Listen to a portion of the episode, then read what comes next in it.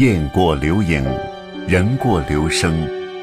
人的一生有很多种选择，每一条路都有属于自己的精彩。我们需要比别人懂得更多的道理，我们需要坚持、奋斗和追求。纸鸢之声，用声音展示多彩的世界，用信念引领心中的梦想。纸鸢之声，讲述有温度的故事。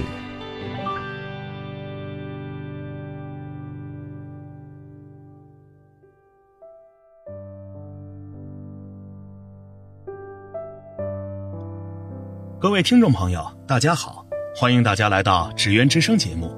我是世杰。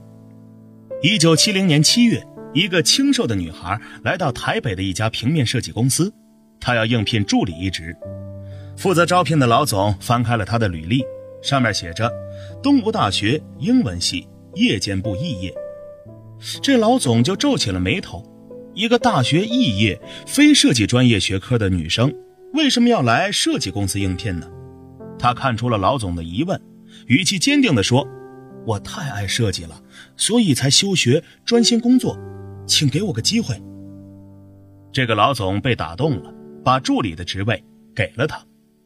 说是助理，其实每天的工作就是洗调色盘、剪报、裁纸、跑腿买便当，实际上就是个跑腿的小妹儿。但是他并不因此疲倦自卑，而是利用便利条件开始自学设计专业。为了买一本上千元的设计书。身为穷学生的他，只能利用画插图来挣钱。每到深夜，他就拿起笔，为一本本童话故事书画插图。就这样，他白天上班，晚上念书，深夜画插画。有不懂的就问设计人员。生活过得充实而忙碌。三年后，他攒了十万元钱，创立了自己的设计公司。创业之初，他冲劲十足。有次赶制出了错。为了让客户出国前拿到产品目录，他一整夜都守在印刷厂的机器旁，紧盯着工人重印。第二天早上油墨一干，他立刻飙车到桃园机场，送到正在办理出关手续的客户手上。他说：“那个时候过的只有三分把握就向前冲的日子。”但是经营公司仅凭热情是不够的。公司刚有起色的时候，他被客户盗走了六百万元。这对他是一个重大的打击。为了还债，他将公司由三十人精简为两人，自己则身兼数职，又重操起了跑腿小妹儿的旧业。同时，他也意识到了自己在市场营销方面的不足。这个时候，有个客户看上了他的形象包装特长，询问他是否有意愿去一家俱乐部担任执行副总经理。他经过深思熟虑，决定暂时关闭公司。去这家俱乐部任职。这是一家以餐饮娱乐为主的俱乐部，在俱乐部的三年，他的勤奋与天赋得到了充分的展示，让会员人数增长了六倍。俱乐部的工作经验让他学会做事不可以不计后果的投入。他说：“设计是公司的灵魂，但是要稳稳地走下去，还需要懂得经营布局。”离开了俱乐部，他的设计公司重新开了张。有了市场管理经验的他和过去不同了，他不再只是个谈设计概念的设计师，而是关注市场定位、对手市占率。半年后，几乎一半以上的客户在他的解说下，除了企业识别标志之外，连平面设计、广告，甚至人员服装都交由他打理了。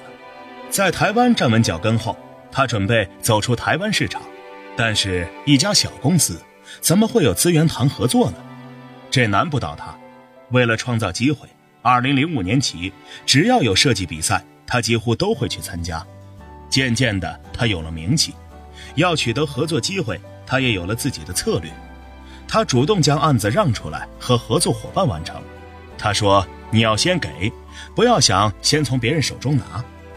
”2008 年，他和五国设计公司组成了联盟，约定共同接案。走入他的设计公司。一整面的白墙没有挂出任何得奖作品，他说：“我是故意不挂的，挂在墙上就会被过去的作品局限住。未来我还需要继续比赛下去，让更多台湾的设计被看见。他，就是获得过号称平面设计奥斯卡奖的 IF 视觉传达奖项的知本形象董事长蔡慧珍。有人问他成功的秘诀，他说：“我曾经跌过很重的一跤，很疼，疼到让我记住不要再走同一条路，不要再走同一条路，不是因为懦弱与胆怯，而是因为睿智与客观。”苏慧珍的经历告诉我们，一个跑腿的小妹儿的人生，也可以因为不断的进取与修正，而变得光彩夺目。好了，各位，接下来请欣赏微广播剧《威武川军》第三集。请听广播剧《威猛川军》下集。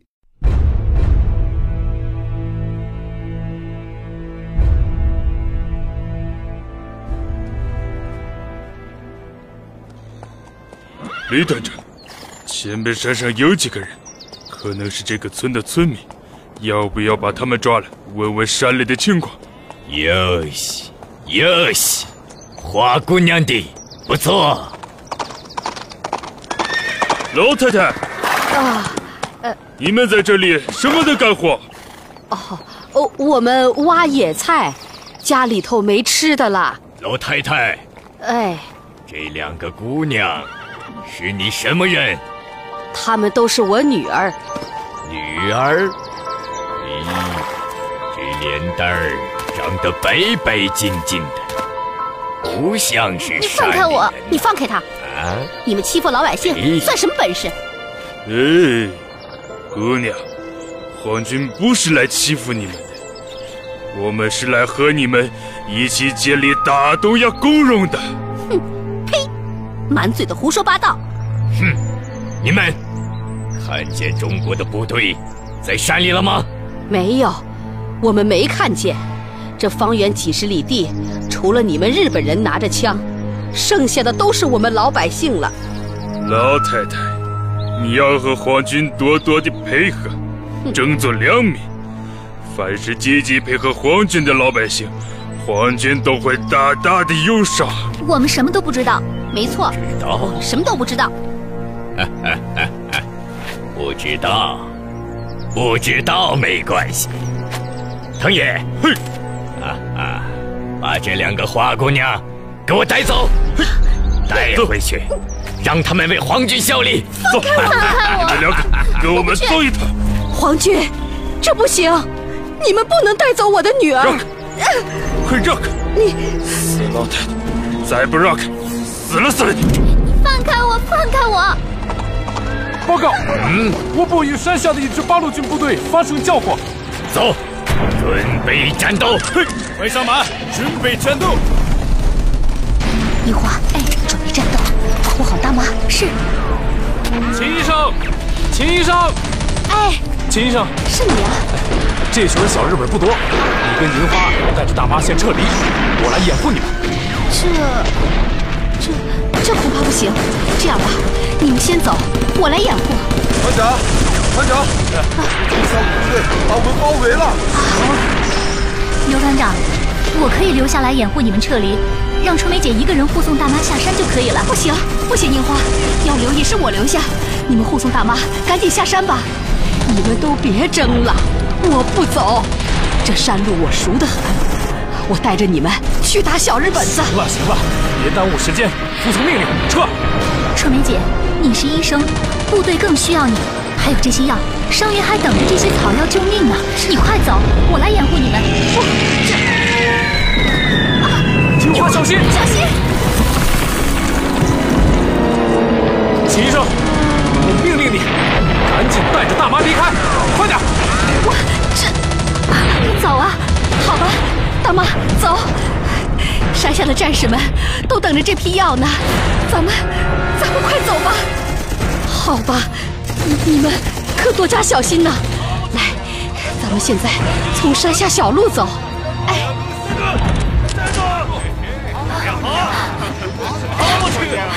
有我冲皇军的首长的！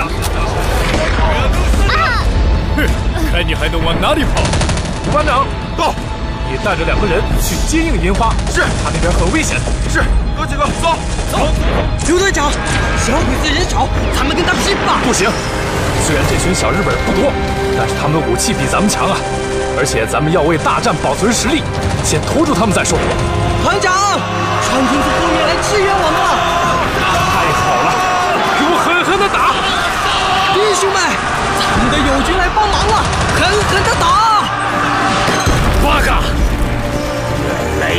是花姑娘，是一群土八路。李团长，川军的人实在是太多了，打不过，咱们撤吧。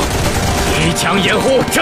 哎，嘿，机枪掩护，其他的人跟我撤退！嘿，集合队伍，穿车，撤撤撤，坐车！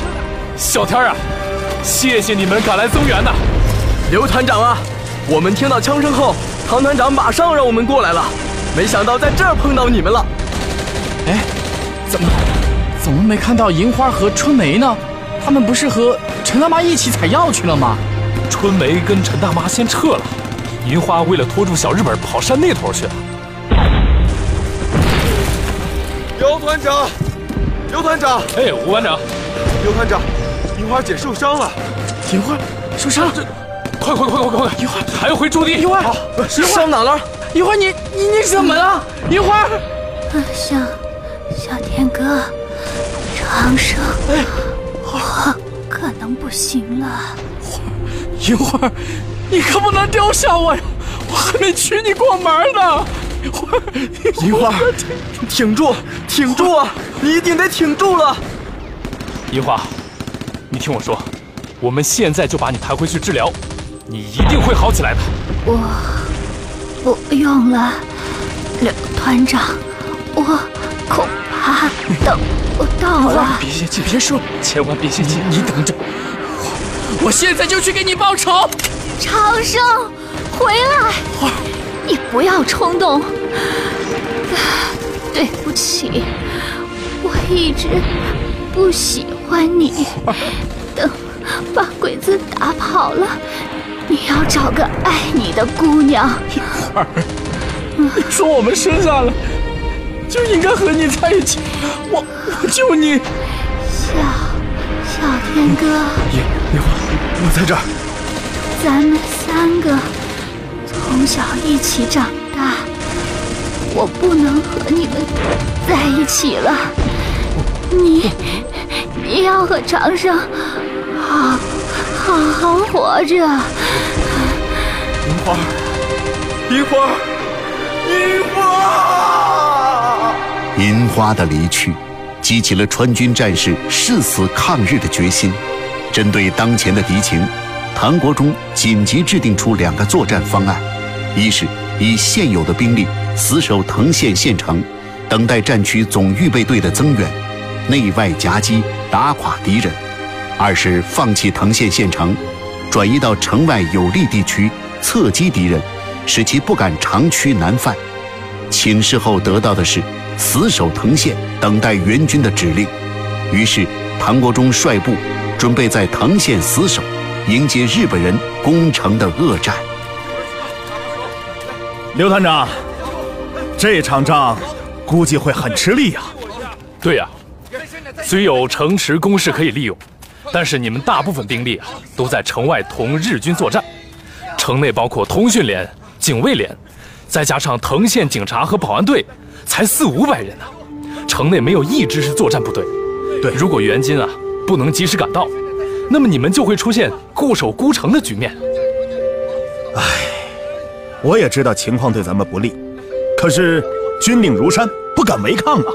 我觉得啊，你的第二方案比较主动灵活，咱们啊可以从运动战中捕捉到有利战机，去侧击敌人。刘团长啊，你们八路军还是先撤出城去吧，我们川军留下就可以了啊。唐团长，无论是八路军还是川军。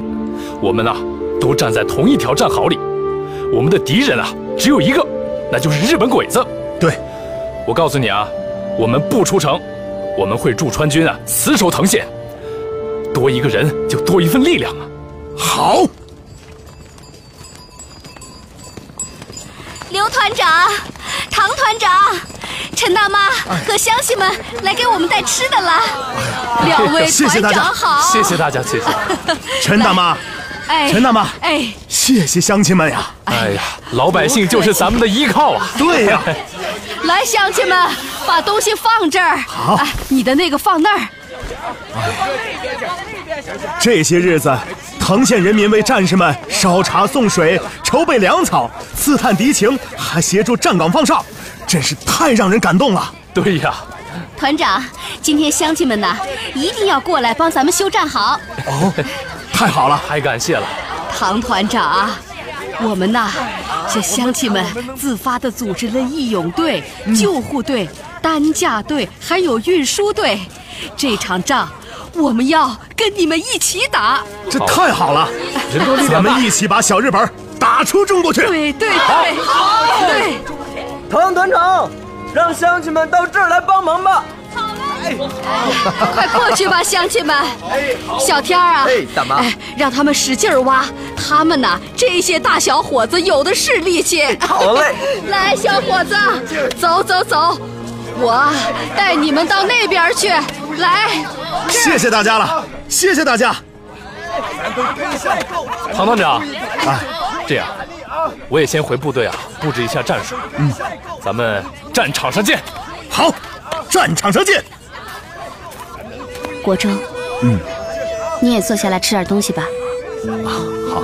给，这个是大妈做的白面馍馍。嗯，嗯，好吃，真香。这味道啊，让我有点想家了。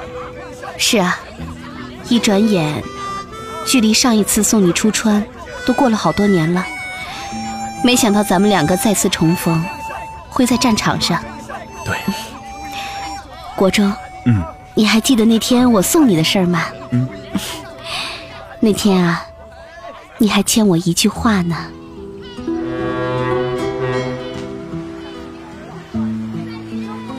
春梅，我这一走，可就是几年，到时候回来，都不知道你会变成什么样子。我能变成什么样子？最多不过是添了几道皱纹呗。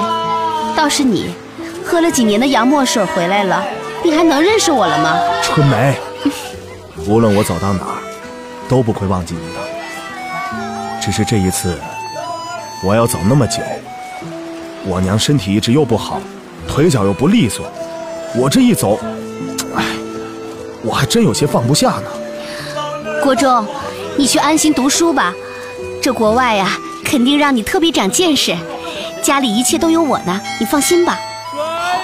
这船就要开了呀！春梅，船要开了。啊，这几年辛苦你了。顾好自己啊！这支口琴留给你做个纪念吧。国忠，国忠，这不是你爸爸留给你的口琴吗？春梅，啊，春梅，国忠，船要开了，再见了。你看到他，就像看到我一样。国忠，你就这么走了吗？春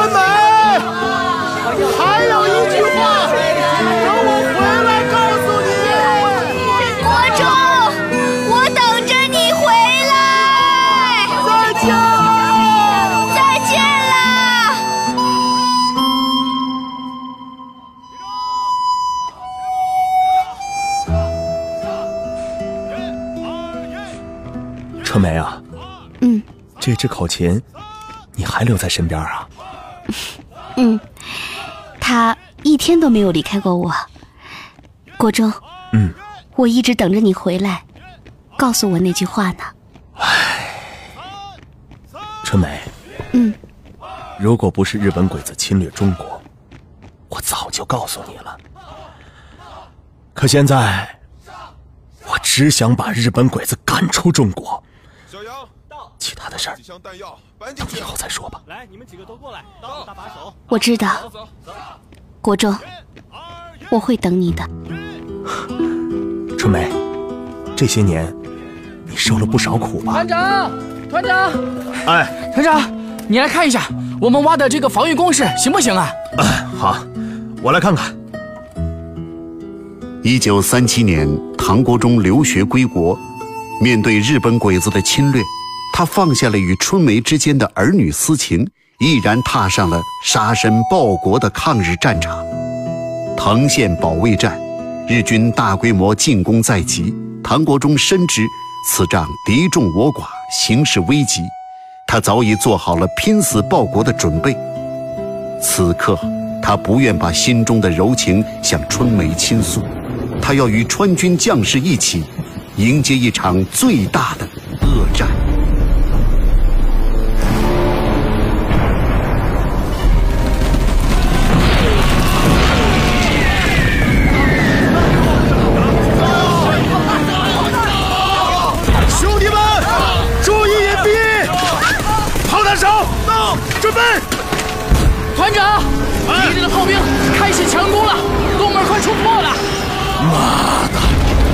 日本来的太猛了，开始从正面发起进攻，决定生死的恶战来了！罗长生，到！你马上带人增援城内，是和刘团长死守城池，保护城内的老百姓。明白。小日本，老子跟你拼了！长生，你跟老子回来！拼什么拼？你赶紧给我增援一连！团长，这里只剩了几个人，我过去，你这边顶不住啊！我是团长，老子命令你去，我不去，我要和你一起战斗到底！罗生生，再不服从命令，老子一枪毙了你！小心！祖父的眼睛是笑盈盈的，祖父的笑常常笑得和孩子似的。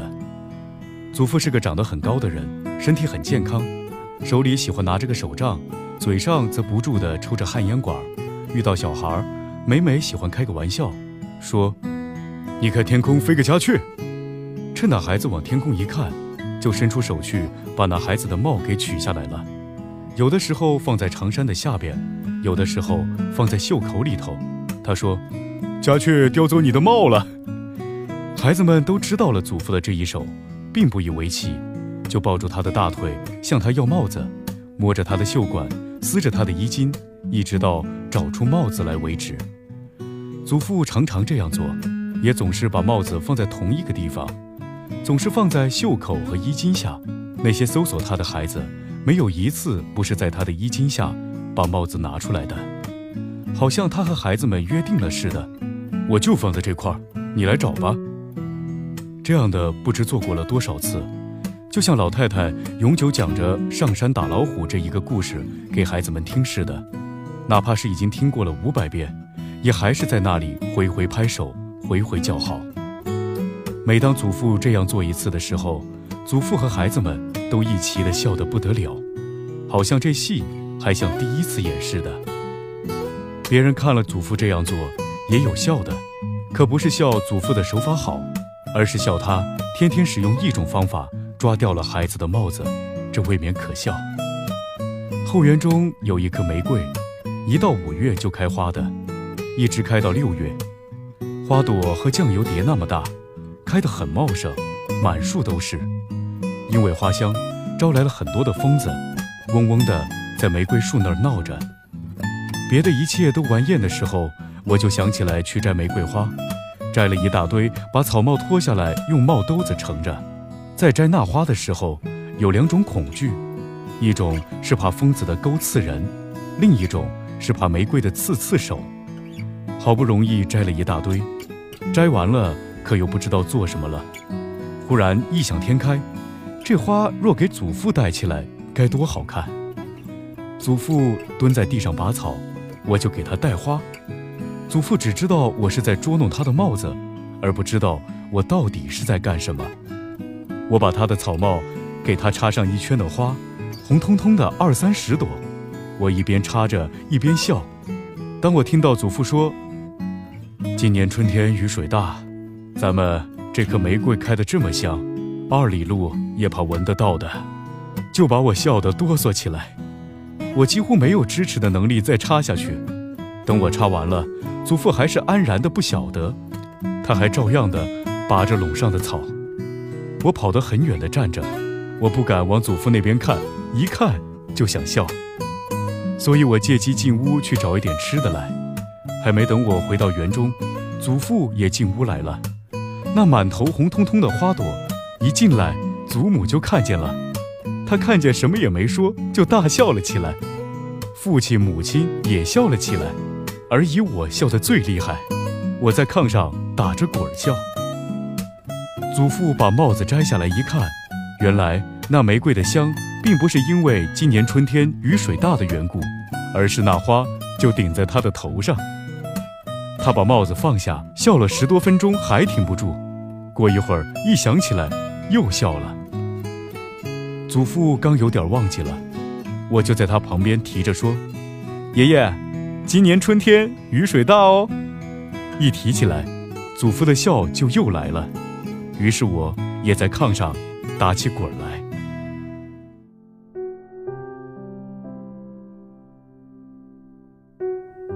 各位听众朋友，《纸鸢之声》节目由广播节目制作中心制作，我是世杰，咱们明天再见。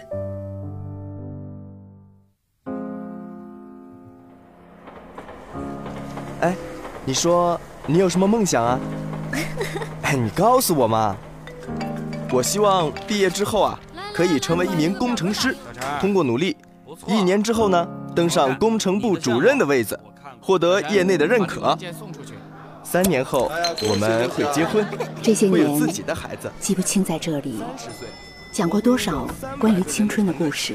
我的公司准备在纳斯达克上市。如果没有一种引领，会不会有人在意这座城市的建设，呼唤我们的参与？我有什么梦想？我想成为一名 dancer。纸鸢之声，梦想其实就藏匿在我们每一个人自己的行动里。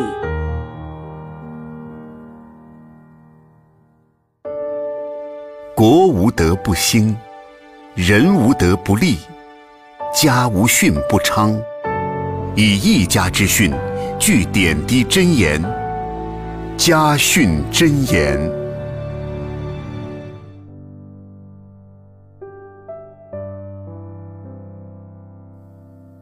各位听众朋友，欢迎收听《家训真言》节目，我是世杰。在今天的节目当中，我们首先给您带来微剧树风，以家训，谈家教，传家风，会真言，讲身边故事，树文明新风，家训真言，微剧树风。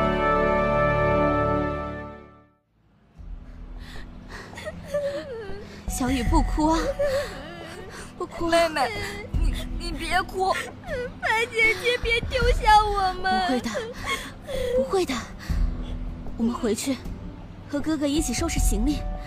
今晚你们好好睡觉，吃了晚饭，姐姐就带你们去找房子。嗯。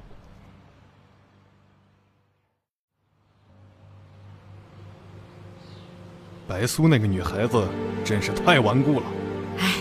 他舍不得孩子也是情有可原啊，他和那兄妹一起生活了六年，他怎么可能说断就断呢？但是他这样做，让我跟着他一起没钱拿呀。这人我都找好了，偏偏白苏那个丫头死脑筋，不肯把孩子交出来。你这样做虽然是为了应得的工钱，但还是挺不好的，毕竟是孩子，怎么能卖给人贩子？他们在人贩子手里一辈子，说不定都毁了呢。你懂什么？他们爸妈欠我们两个月的工钱，现在联系不上他们，就让孩子们来还，这有什么不对的？你，我怎么不懂？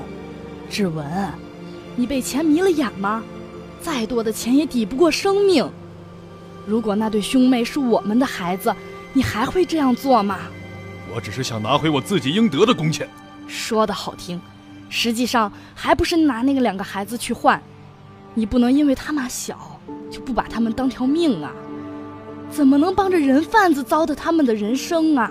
我，我，我没有想糟蹋他们呀，我只是我的工钱一直拿不到，一直用你的钱养家，我才是男人，我怎么可能厚着脸皮一直用你的？我们是夫妻，是一家人，这个家本来就有我们共同支撑。别动孩子，我们把城郊的房子租给白苏吧。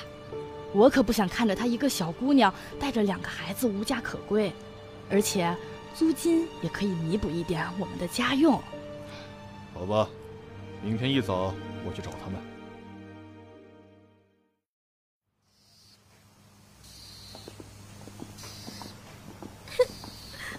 我不想离开。妹妹乖，不哭。这是房间的钥匙，谢谢。白姐姐，我们住哪儿啊？我们……小苏，陈管家，你还来干什么？离我的孩子远一点。呃，哎，我不是来找孩子麻烦的。对不起，之前的事情确实是我的错，我不该打孩子们的主意。你……呃，现在你没有工钱，在城里又没有亲人，怎么能让云云、小雨好好生活呢？我们家城郊有一处房子。就先租给你吧，如果现在给不起租金，可以等你赚钱之后再补给我们。真的，陈管家，你有地方让我们住呀？嗯，呃，那现在我们就带你去吧。好呀。嗯。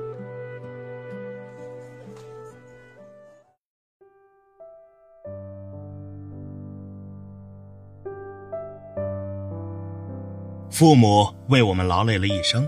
我们为父母做过些什么呢？而要明白这一点，有些时候还需要别人点醒一下。日本的一所名牌大学的毕业生应聘于一家大型公司，社长审视着他的脸，出乎意料地问：“你替父亲洗过澡、擦过身吗？”“从来没有过。”青年很老实地回答。“那么你替父母捶过背吗？”青年想了想，“有过。”那是我在读小学的时候，那次母亲还给了我十块钱。在诸如此类的交谈中，社长只是安慰他别灰心，会有希望的。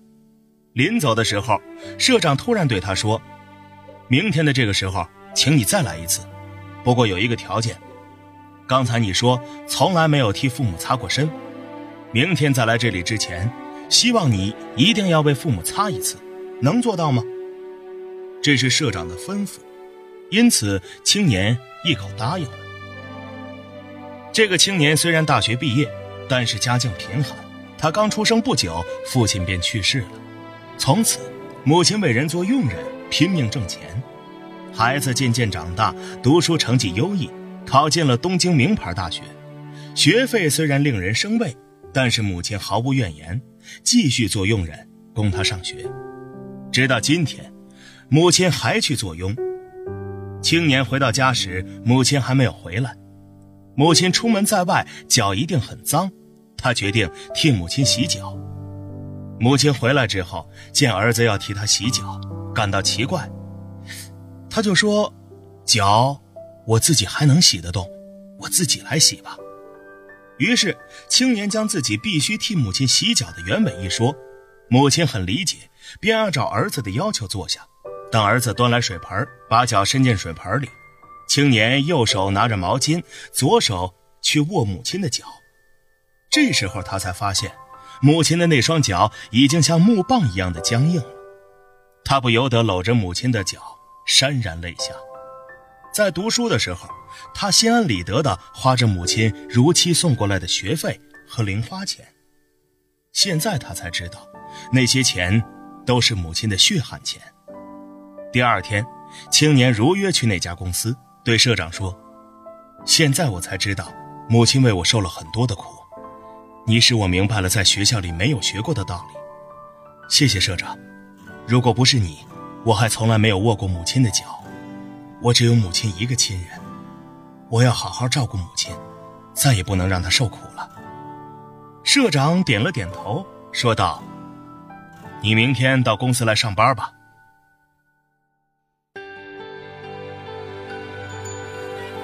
当清晨的第一缕阳光洒满整座城市，浣花溪的流水从喧嚣中流过，雾霭中的草堂，杯盏里的怒香，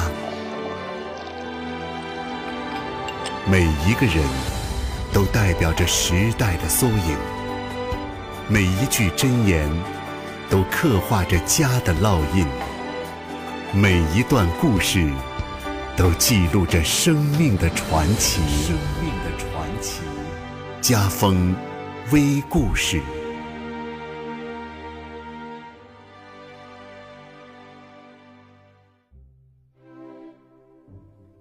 穆大林是个老实巴交的农民，宝贝女儿梦梦在城里工作，是穆大林平时最牵挂的人。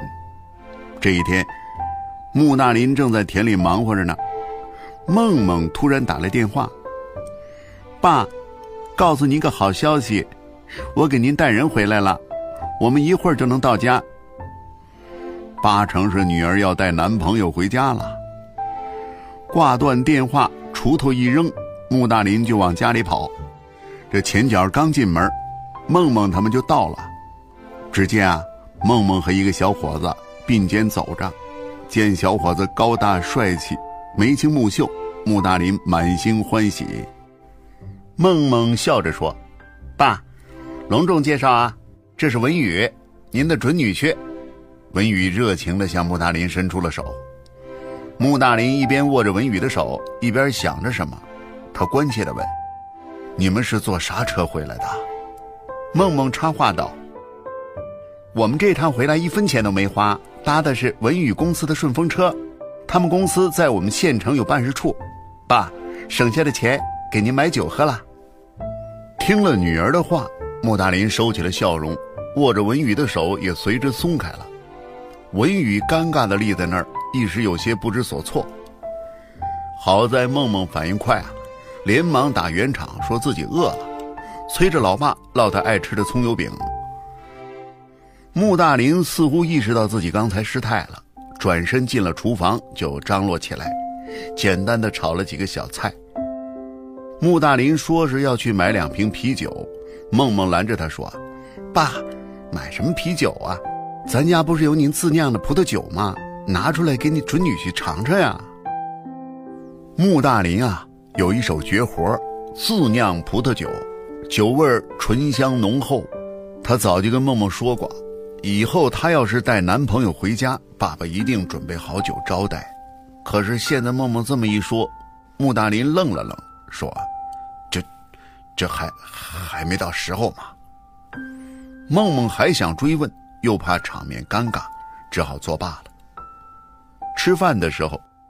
穆大林有一句没一句的问文宇：“呃，平时工作忙吗？要经常出差吗？”文宇知道穆大林是在试探自己有没有时间陪着女儿呢，他忙说：“呃，工作还行，不算忙，嗯，基本不用出差。叔叔您放心，我不会当空中飞人各处跑的，让梦梦一个人待着的。”穆大林听了若有所思，轻轻叹了口气。文宇心里直打鼓啊，难道自己说错话了？那一顿饭啊，穆大林吃的心不在焉，梦梦吃的不声不响。文宇大概是看出了什么，吃完饭没多久就识趣儿的告辞了。梦梦心里有气，也跟着他走了。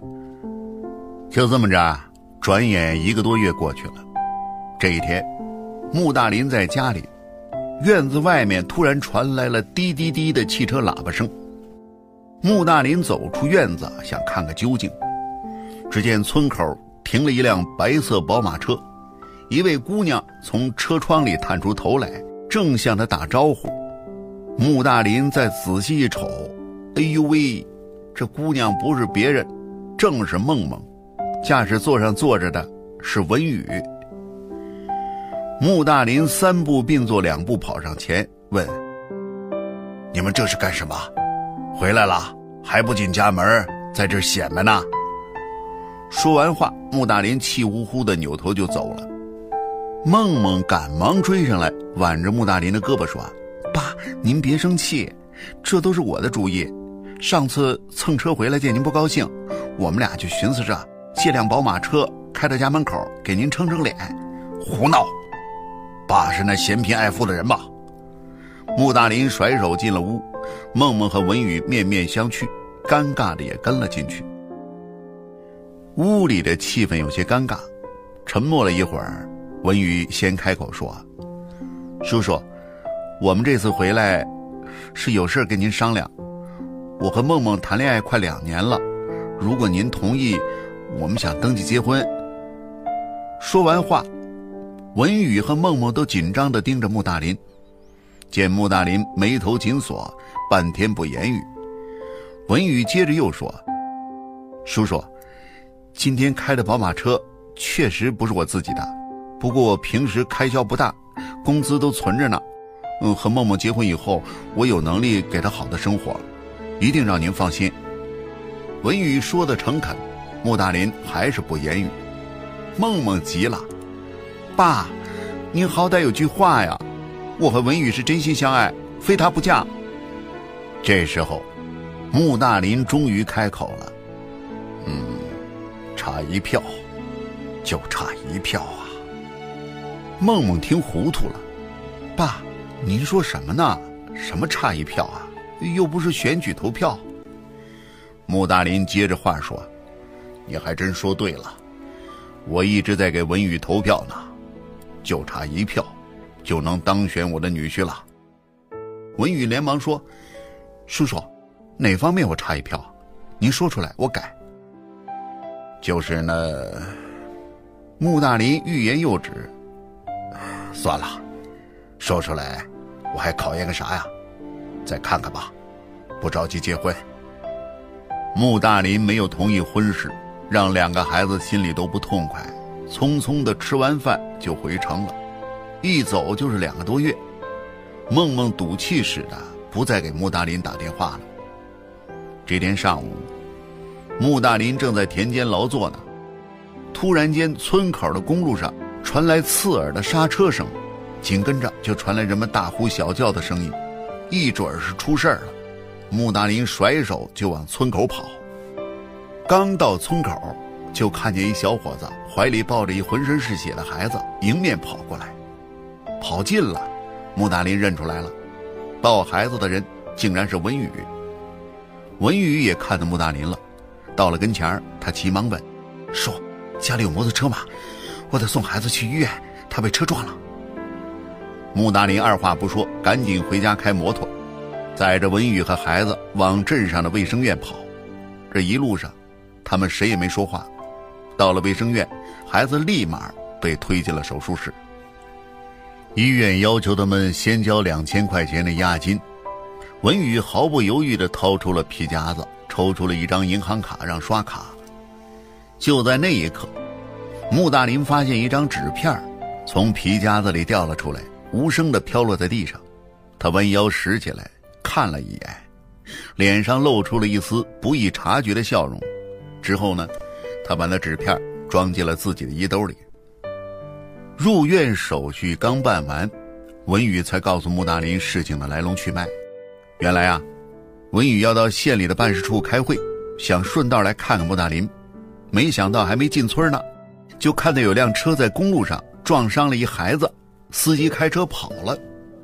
文宇见孩子伤势严重，耽误不得，抱起孩子就跑。两人正说着话呢，孩子的父母赶来了，对他们是千恩万谢。见孩子有人照料了，穆大林领着文宇就回了家，他特意的还宰了一只鸡。还喜滋滋的端出了自酿的葡萄酒。文宇显然明白喝葡萄酒意味着什么，他有种受宠若惊的感觉。饭后，穆大林进屋拿出一个纸袋，对文宇说：“带回去吧。”文宇疑惑不解的打开纸袋一看，顿时就惊住了。纸袋里装的竟然是一本户口本儿。文宇不知道该说什么了，穆大林哈哈大笑：“你们不是想登记结婚吗？少不了这个。”可是，文宇支吾了半天，终于说出了心里的疑问：“说，我不是还差一票吗？”穆大林又是一阵开怀大笑：“哈哈哈哈哈哈！够了，够了！你今天一下子就得了两票，超了一票呢。”文宇不解地问：“哪哪两票？”勇于救人一票，还有一票在这儿。说着话，穆大林从衣兜里掏出那张他在医院里捡起来的纸片，放在了桌面上。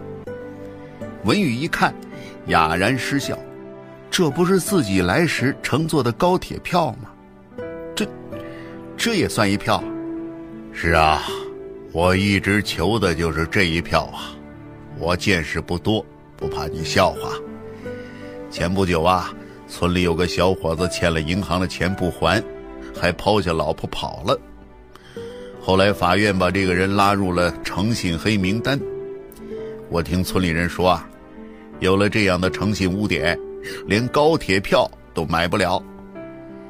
穆大林说自己一根筋，想着明明从城里回家坐高铁是最方便的，可是偏偏文宇两次来家都没有坐上高铁。他一想起村里那小伙子的事儿，心里就是一百个不踏实，总担心文宇是不是哪儿有问题，也坐不了高铁了。不过这回见文宇的那张高铁票。他打心底里放心了。看着穆大林眉飞色舞的讲述着，文宇恍然大悟：这未来老丈人考验女婿又添新招了。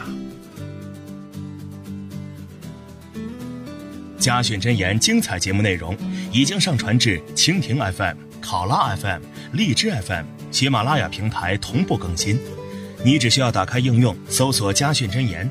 聆听精彩家风家训，分享身边的感动故事，欢迎在我们的微信公众号 iTouch 上与我互动留言。家训真言由广播节目制作中心制作，我是世杰，咱们明晚再会。